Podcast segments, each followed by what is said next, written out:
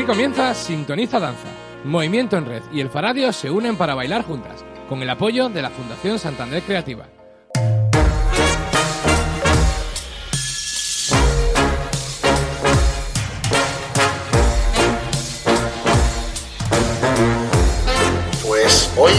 Toca tercer capítulo en esta temporada de Sintoniza Danza, este proyecto que hacemos en el Faradio en colaboración con Movimiento en Red y también con la colaboración del Instituto Torres Quevedo de Santander, donde estamos de nuevo por tercera vez en esta temporada. Nos hace mucha ilusión. Igual que me hace ilusión a mí, nos hace ilusión en el Faradio, yo creo que también hace un poco de ilusión a Marta Romero. Muy buenas, Marta. Muy buenas, Pablo. ¿Cómo estás? Muy bien, muy contenta de este tercer programa en el Torres Quevedo, grabándolo aquí en el mismo estudio de- del instituto. Desde luego que es una experiencia llamativa e interesante y que además incluye la participación también de, de alumnos. Es verdad que tú no estuviste en el primero, Marta. ¿Cómo se te quedó el segundo en la cabeza con, la- con los alumnos, alumnas? Pues fue, la verdad es que fue muy entretenido, fue incluso profundo. Estuvimos charlando con Pat Díaz y las preguntas que propusieron, las reflexiones que, que se dieron fueron muy, muy interesantes y, y de hecho lo bueno es que se puede escuchar en el podcast que está colgado en, en la página del, del y Movimiento en Red. Desde luego que os, os invitamos a que escuchéis el primero que fue de Breaking o el segundo también que fue sobre flamenco. En el tercero, Buto, que no es la primera vez, Marta.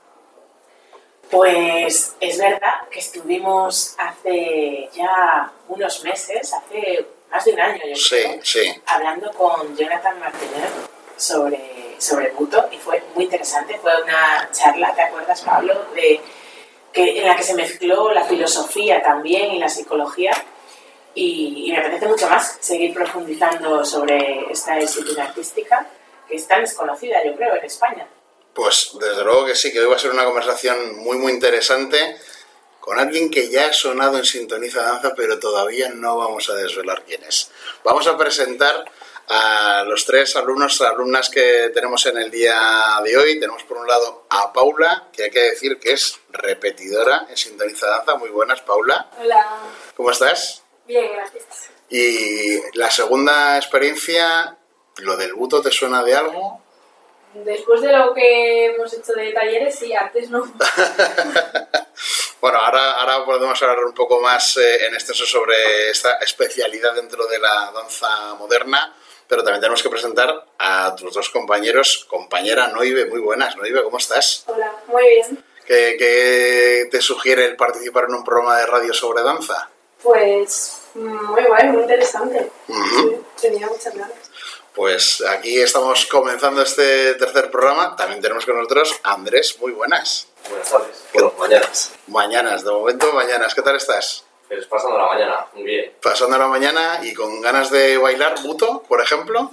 Pues ahora cuando me enteré a ver de qué va el buto, porque yo no he tenido la suerte de asistir al taller, como decía Paula, así que a ver de qué va. Pues desde luego que será conversación interesante, pero antes, antes de esa conversación, primero, Noive, explícanos un poco el estilo de danza que, del buto, su historia, los tipos de movimientos, incluso la filosofía, como decía antes Marta. Pues nada, el buto viene de la cultura japonesa y pues es un baile en el que tú experimentas emociones, es decir, tú lo que sientes, o sea, si tú quieres estirar un brazo y tal, lo haces, o sea, no es no tienes una forma de aprenderlo, simplemente es lo que sientas.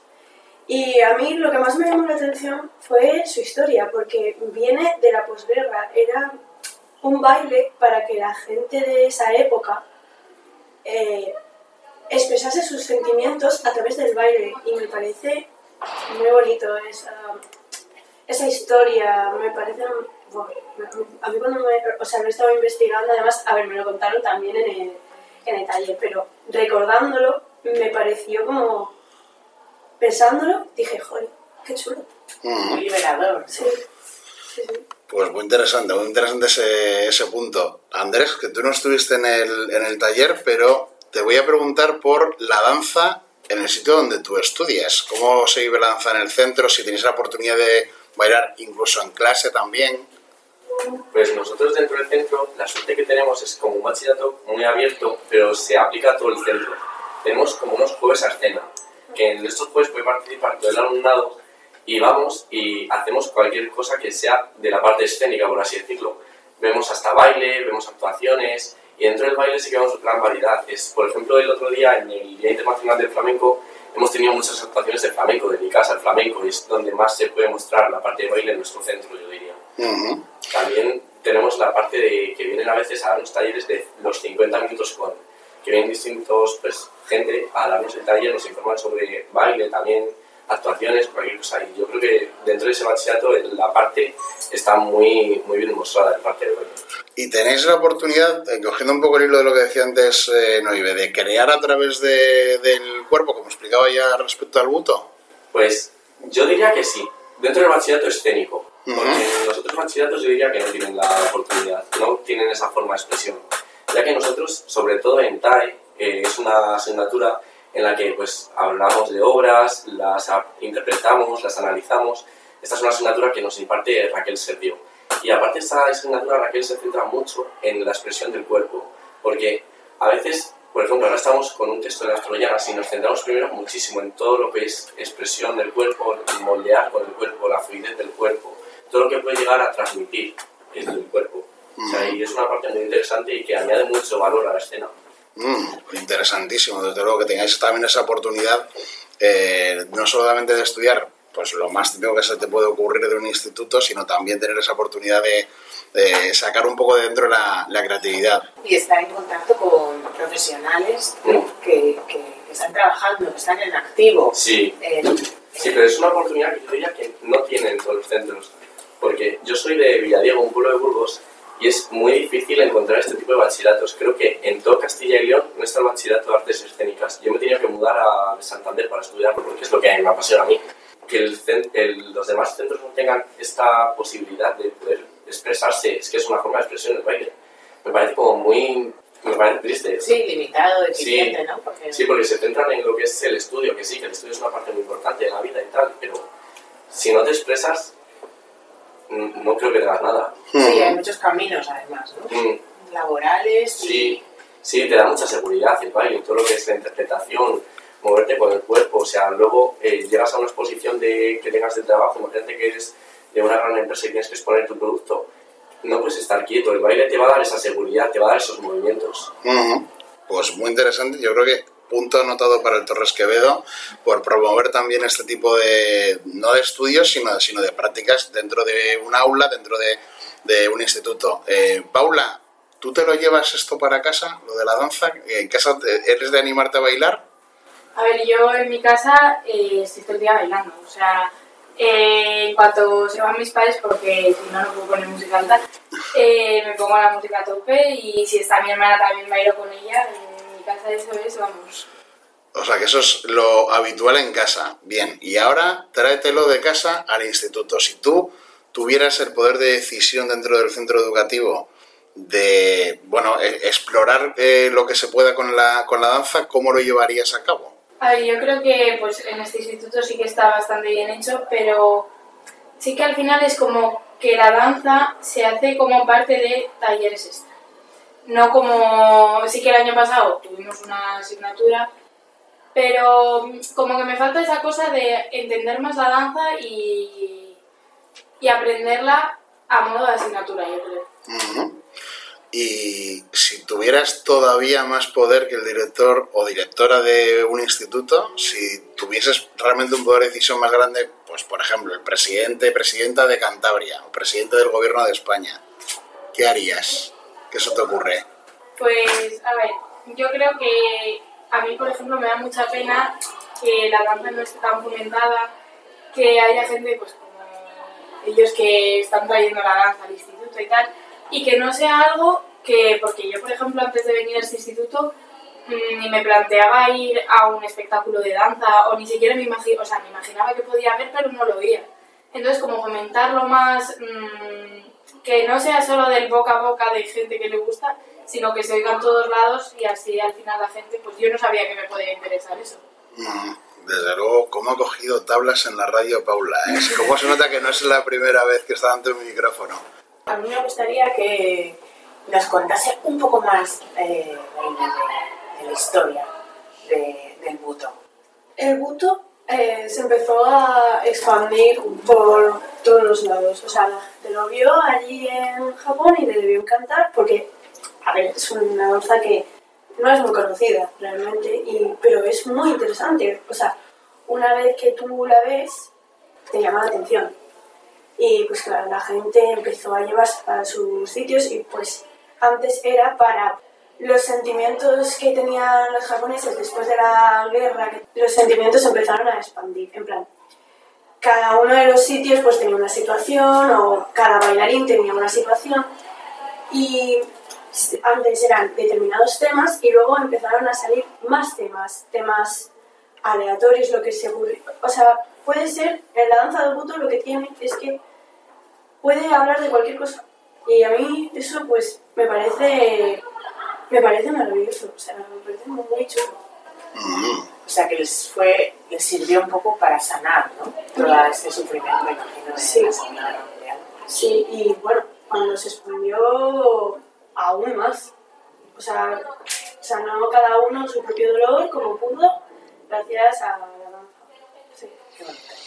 Pues yo, vamos, tengo muchas ganas de presentar al entrevistado de hoy, pero antes tiene que sonar la primera música del programa que la eligen los alumnos alumnas que están con nosotros. ¿Qué vais a elegir para el programa de hoy? Yo he elegido una canción de un cantante de aquí que me gusta mucho porque es del estilo que yo escucho de esta nueva ola española y acaba de sacar disco, así que aprovecho para hacerle promoción. Ajá. El disco se llama Ofiura y la canción con la que ahora, igual mañana con otra, estoy obsesionada es la de Fuego. Y el cantante es ver, pues. Manu Cord. Pues escuchamos a Manu Cord y nos vamos a hablar sobre el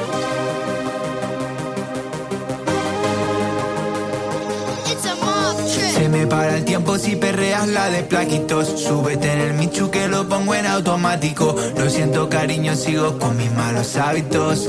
Vente que lo vamos a hacer súper mágico. No lo dejemos pasar, la noche es de los dos. Ponte trae a volar, me encanta tu sabor. Sexo frente del mar, mucha sal y sudor. En la parte de atrás del coche. Yo, yo, yo que te lleve por toda la costa.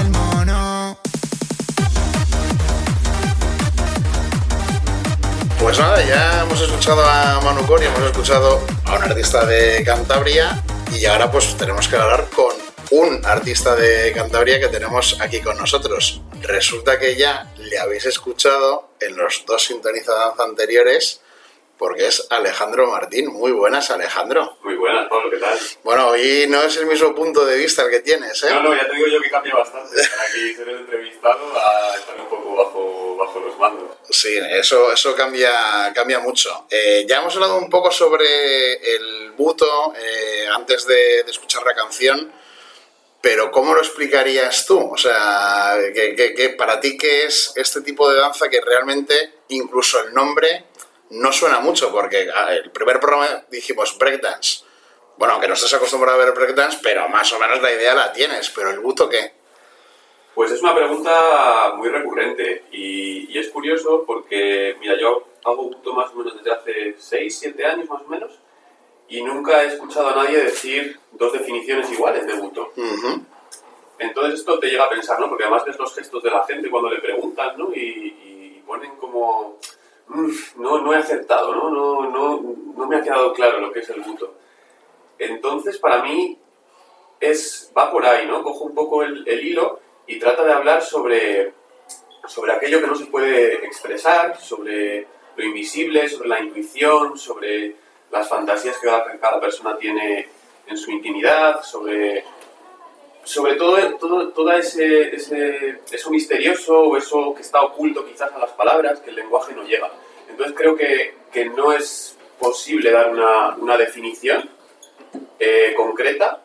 Hay un millón, ¿eh? Y te podría decir aquí, y hay definiciones preciosas sobre el buto, pero, pero me quedo más con esto, ¿no? Con esto de que el buto no se puede definir con las palabras, sino que a mí me gusta más decir como que el buto ha elegido ciertos cuerpos y somos nosotros los que tenemos que escuchar lo que nos quiere decir el buto, no tanto nosotros explicar lo que es. Creo que es más importante esta, esta visión más que las palabras que podamos elegir para, para definirlo.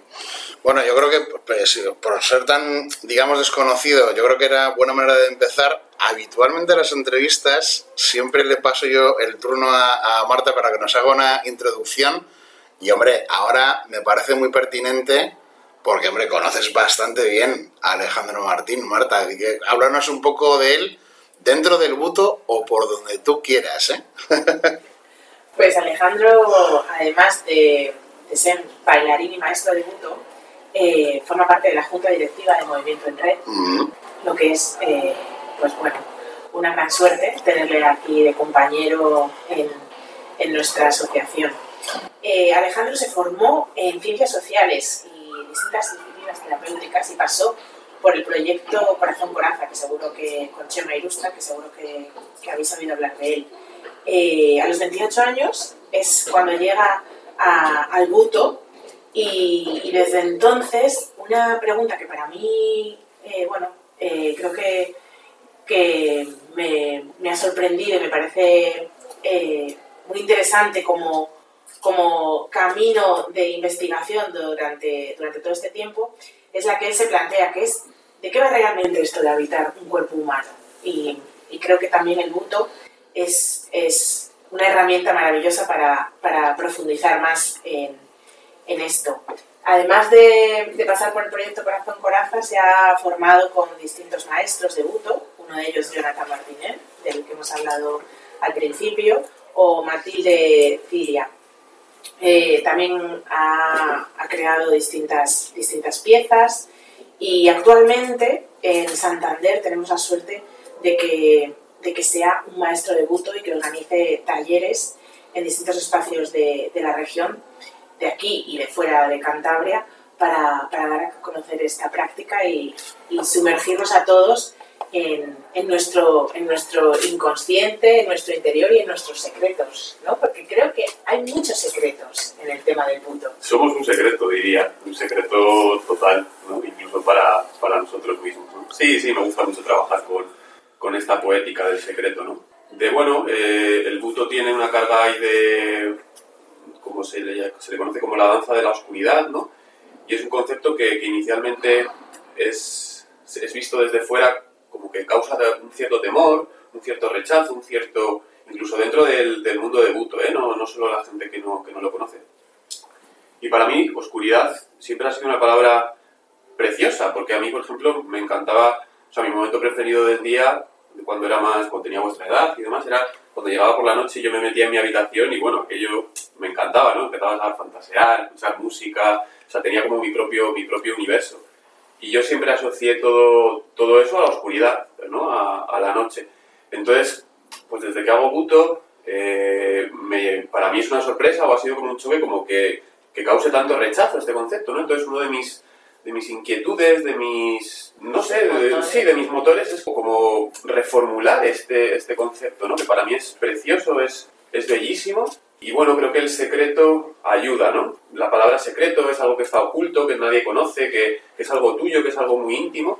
Y bueno, pues, pues va un poco por ahí, ¿no? El- la utilización de, de esta palabra, por supuesto, está inspirado, ¿no? En Vida Secreta, que es como, como, como llama mi proyecto aquí actualmente en Santander, está inspirado en, una obra ¿no? que, que, lleva el mismo nombre, que, que la escribió Pascal Quiñar, eh, que es Vida Secreta, que bueno, que es un librazo que se lo recomiendo a todo el mundo. A mí, vamos, me, me removió los rincones más profundos de, de mi alma y bueno, he pasado muchas historias y muchas, y muchas danzas inspiradas en, en este libro.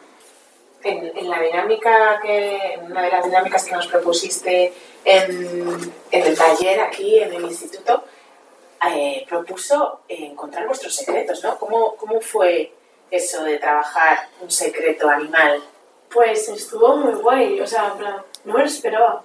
No, no supe cómo reaccionar. En plan, fue una, un planteamiento tan diferente a todos los que escuchas en los talleres que no, no sabía en qué pensar en un primer momento, pero luego ya se me fueron ocurriendo cosas. Yo a mí, pues eso, como ha dicho Neve, fue como que me chocó bastante como esa propuesta para empezar a movernos.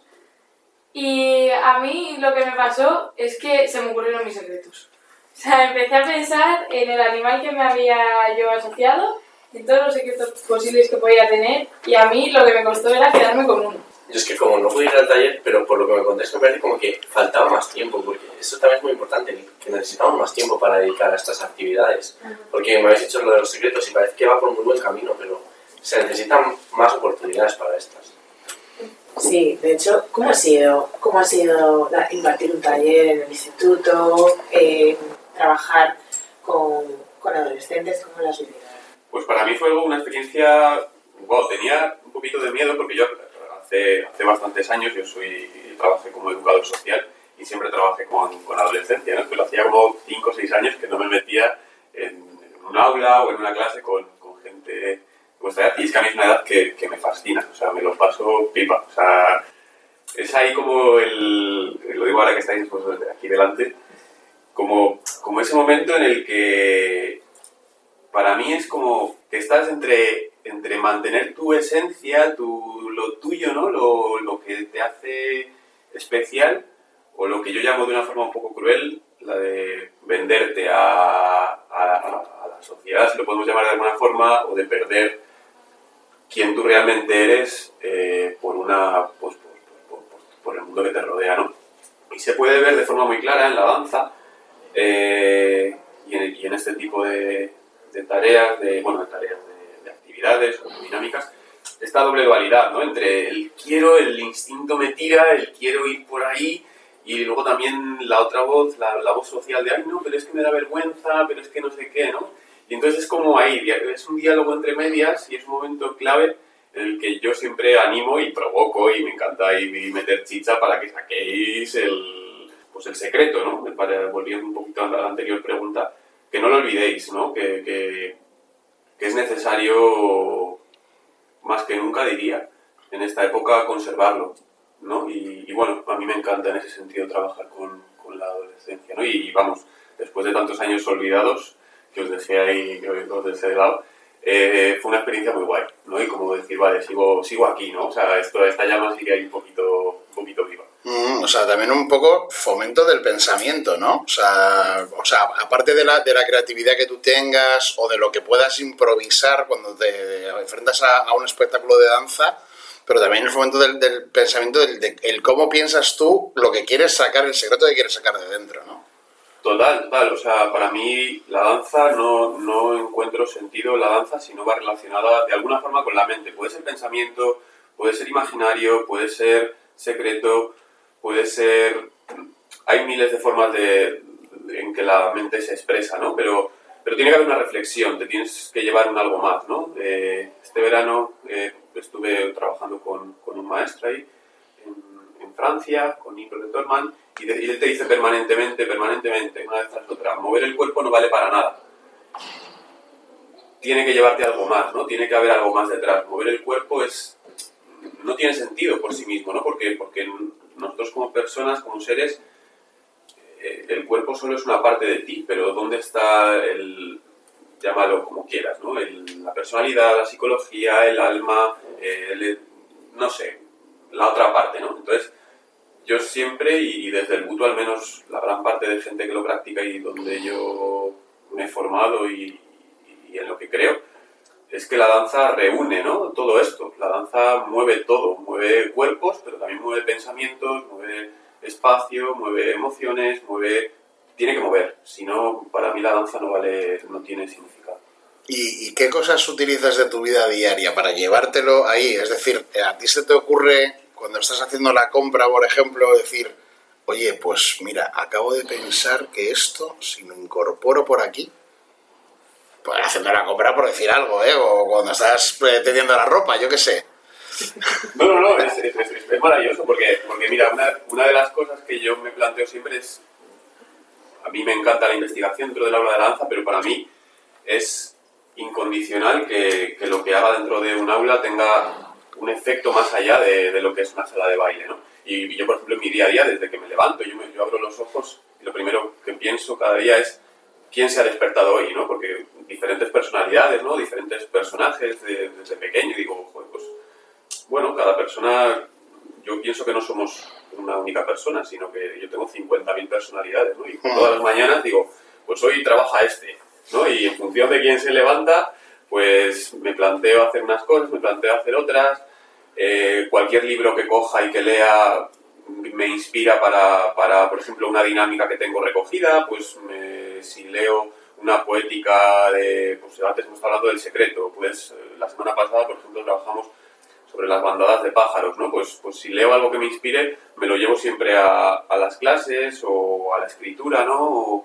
Bueno, sí, voy cogiendo, voy cogiendo, veo una película que me inspira y, y cojo algo de ahí.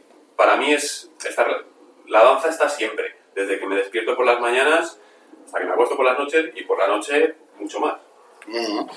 ¿Alguna pregunta por allí, chicos? Andrés, por ejemplo. Mi pregunta es, tú dices que, el, como ha explicado Olive, el buto es un arte que es muy difícil de encontrar. ¿Tú cómo llegaste a descubrir el buto?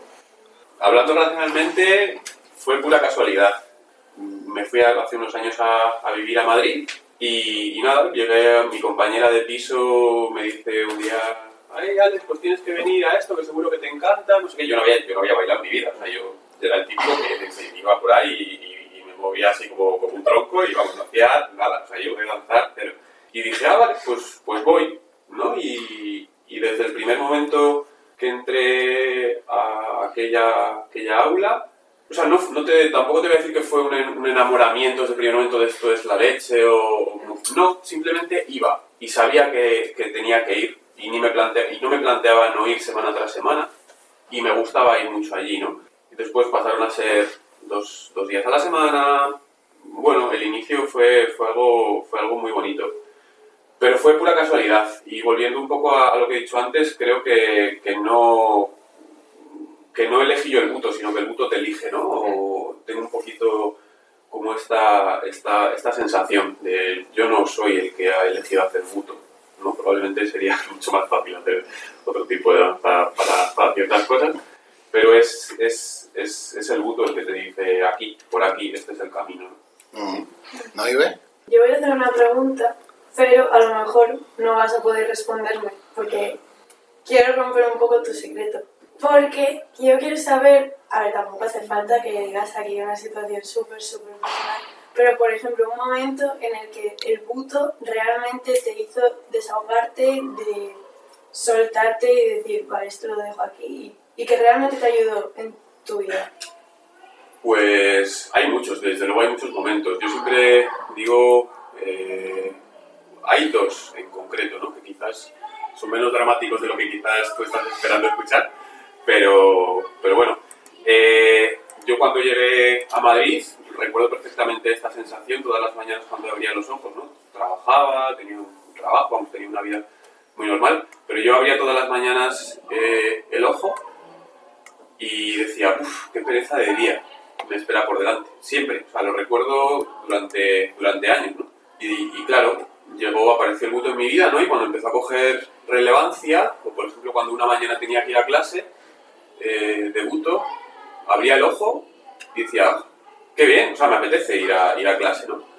Entonces, wow, para mí tener esta experiencia eh, fue un antes y un después de decir, mi vida no tiene que ser una carga, puedo hacer algo que, que me guste, ¿no? Entonces, para mí, darme cuenta de, de ese cambio, pero así, ¿eh? Justo cuando abres el, el ojo por la mañana, lo primero que piensas, hay una diferencia abismal entre decir, vaya pesa de, día que tengo por delante o, o qué ganas, ¿no? Entonces ese fue, fue un momento. Y el segundo momento fue cuando decidí eh, tomarme esto en serio. Eh, recuerdo perfectamente que, que yendo, después de dos años, yendo una o dos veces por semana, ¿no? Como puede ser una actividad más en tu, vida diaria, Eh, recu- recuerdo perfectamente cuando finalizó el curso, bueno, no sé exactamente qué día fue, justo hablando de, de Jonathan Martino, que cerrando el, el curso dijo que él tenía la idea para el, para el curso siguiente de, de no simplemente dar clases semanales, sino de, de juntar un grupo de gente en el que fuese todos los días, ¿sabes? O sea, de trabajar, digamos, 20 horas semanales, ¿no? O sea, como tomarlo como un grupo en serie. Y en ese momento, según él hizo esa propuesta, yo ya había dicho sí. Yo en ese momento, en, en cuestión de medio segundo, decidí que dejaba mi trabajo, que no quería seguir con, con la vida que tenía y que iba a hacer eso, ¿no? Y, y bueno, eh, ese fue el segundo momento crack, ¿no? O sea, de decir, vale, esto sí. Y después, pues bueno, estuve ahí dos años bailando como muy loco sin parar día tras día y, ahí sí que nos podemos poner más, más, más intensos, pero lo dejamos es el secreto. Eh, no, bueno, lo- bueno, ese es el secreto cuando crece, ¿no? Pero el secreto original, original, yo creo que es más el que te los que os he contado. Después, pues van, van cogiendo colores. Paula, ¿tú qué quieres preguntar? Yo lo primero que quería hacer es una apreciación al taller que nos hiciste, porque sí que es verdad que muchos talleres nos han enseñado eso, como gestionarnos un poco, pero yo creo que tu taller sí que nos ha ayudado, como tú has dicho, estamos en una edad un poco complicada en cuanto a sentimientos. Y el- la manera en la que lo planteaste, yo creo que nos ayudó bastante a entendernos y a entender qué sentimos y cómo sacarlo y cómo expresarlo. Entonces, yo primero te quería dar las gracias por llevar esa parte a los talleres. Y lo segundo, que a mí siempre me llamó mucho la atención de la formación en cuanto a bailarines, es que al final, si ya es difícil en cualquier modalidad, en esta que es poco conocida, pues eh, ¿tú crees que se podría llegar a un punto en poco tiempo, digamos, de que ya no te digo en Cantabria, sino en España, te puedas formar en esta modalidad de danza sin tener que moverte más allá? Eh, bueno, con respecto a lo primero que has dicho, eh, gracias a vosotras por participar, la verdad que fue, fue un paso como la, la implicación. Y una apreciación a lo que has dicho, eh, no creo que la adolescencia sea una edad, lo digo por mi experiencia, ¿eh? Eh, no creo que sea una, una edad complicada para gestionar nuestras emociones. Creo que gestionar nuestras emociones es algo súper sencillo. El problema es cuando te enfrentas quizás a un ambiente que no te permite o que, o que te censura un poquito eh, toda esta expresión. ¿no? Entonces, yo siempre lo digo y en el mundo antes también hemos utilizado la palabra sanar. eh, yo creo que no hay que sanar nada, ¿no? y esto también lo, lo tomo de, de, de la escuela donde yo trabajé, ¿no? de, de- donde aprendí la habla nostra. Estás, estamos ya bien. eh, no es problema individual, no es, no, es una, no, es, una cuestión de que tú estés mal o de que tengas que ser así o así. Creo que el problema es que no hay espacio para, para una libre expresión de todo esto. Entonces, y después, eh, el buto, desde su nacimiento, es, es un movimiento que, que desde el origen se tiene visto como que va en contra de las costumbres sociales, va, va a remolque. Eh, entonces, hay escuelas, en España, por ejemplo, está, está esta de Madrid, Aula Nostra, eh, creo que hay en Italia otra, por Asia sí que puede ser que esté un poquito más, más extendido, pero oficial, digamos, no hay nada. Ni hay nada, ni creo que a corto y medio plazo lo haya. Y hay una parte de mí que, que digo, me alegro de que así sea. Porque bueno, el mundo te lleva fuera de las costumbres colectivas, me decir, de la, de la pauta, de la estructura habitual. Entonces, está bien que esté fuera, ¿no? Es como encuentra tu camino, encuentra tu camino. No se trata de, no que esté en contra de ello, no se trata de que tengas que, ir en contra de, de una escuela oficial.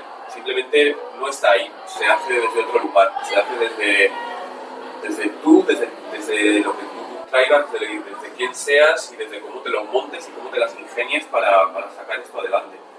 Entonces, bueno, lo veo complicado ¿no? que, que eso suceda. Esto ya es como dar por terminada la entrevista, pero nos falta un detalle. Alejandro, nos tienes que decir una canción para que todo el mundo se eche a bailar. Pues mira que sabía que esta parte iba a llegar, pero me habéis pillado totalmente sin idea. Pero bueno, eh, sí, la última que escuché antes de, antes de salir de casa. Un grupo que, que se llama Hours Samplus o algo así, no sé exactamente cómo se pronuncia, pero lo descubrí hace poco. Y la canción se llama Dear Garden. Bueno, pues entonces nos ponemos a escuchar eh, este temazo que nos sugiere Alejandro, agradeciéndote tu participación en general en Sintoniza Danza, pero que hayas estado en este tercer capítulo para hablarnos del buto y de esa manera de intentar llevarlo todo a la expresión, que es algo tan necesario en nuestra vida. Muchas gracias, Alejandro.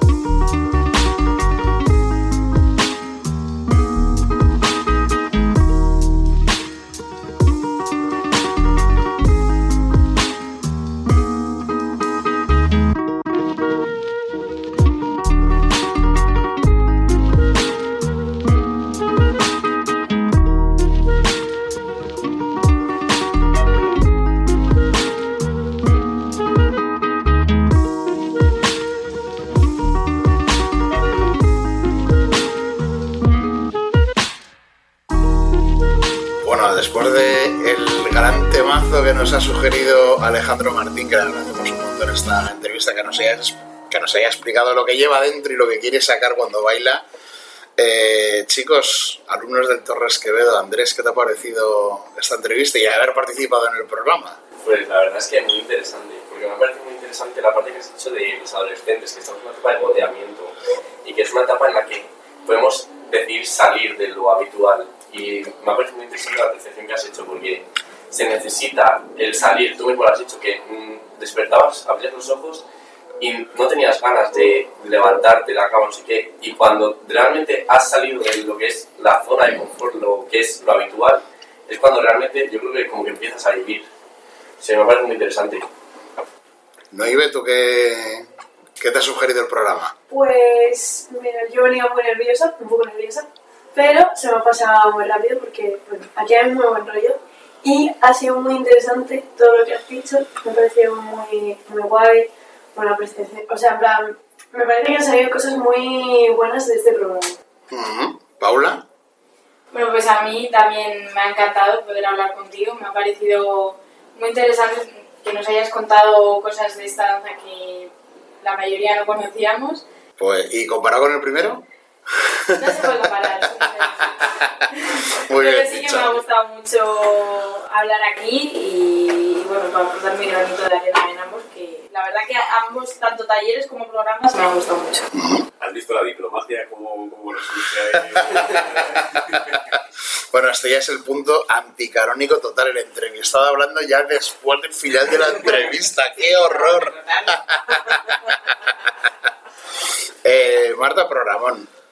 O sea, programón por la entrevista y porque además ha habido hoy tres alumnos, alumnas que me- ha parecido que han estado muy, muy finos a la hora de preguntar y a la hora de, de plantear cosas ellos mismos.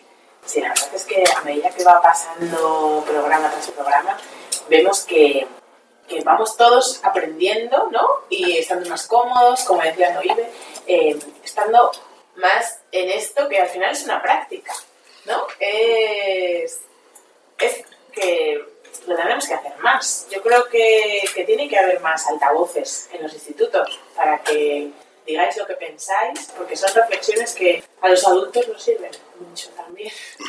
Así que que la danza sirva para hacer otras cosas como daros voz, pues ya planto, Pablo. O sea, ya maravilloso. Yo creo que con eso que acabas de decir lo dejamos en alto el programa. Así que yo todavía que estoy bailoteando la canción que nos ha sugerido Alejandro, yo creo que ahora me voy a elegir otra y voy a seguir bailando y os animo a todos los que estéis escuchando a que hagáis eso mismo, que os pongáis a bailar pues como salga de dentro. Así que el próximo Sintoniza Danza, que será el cuarto,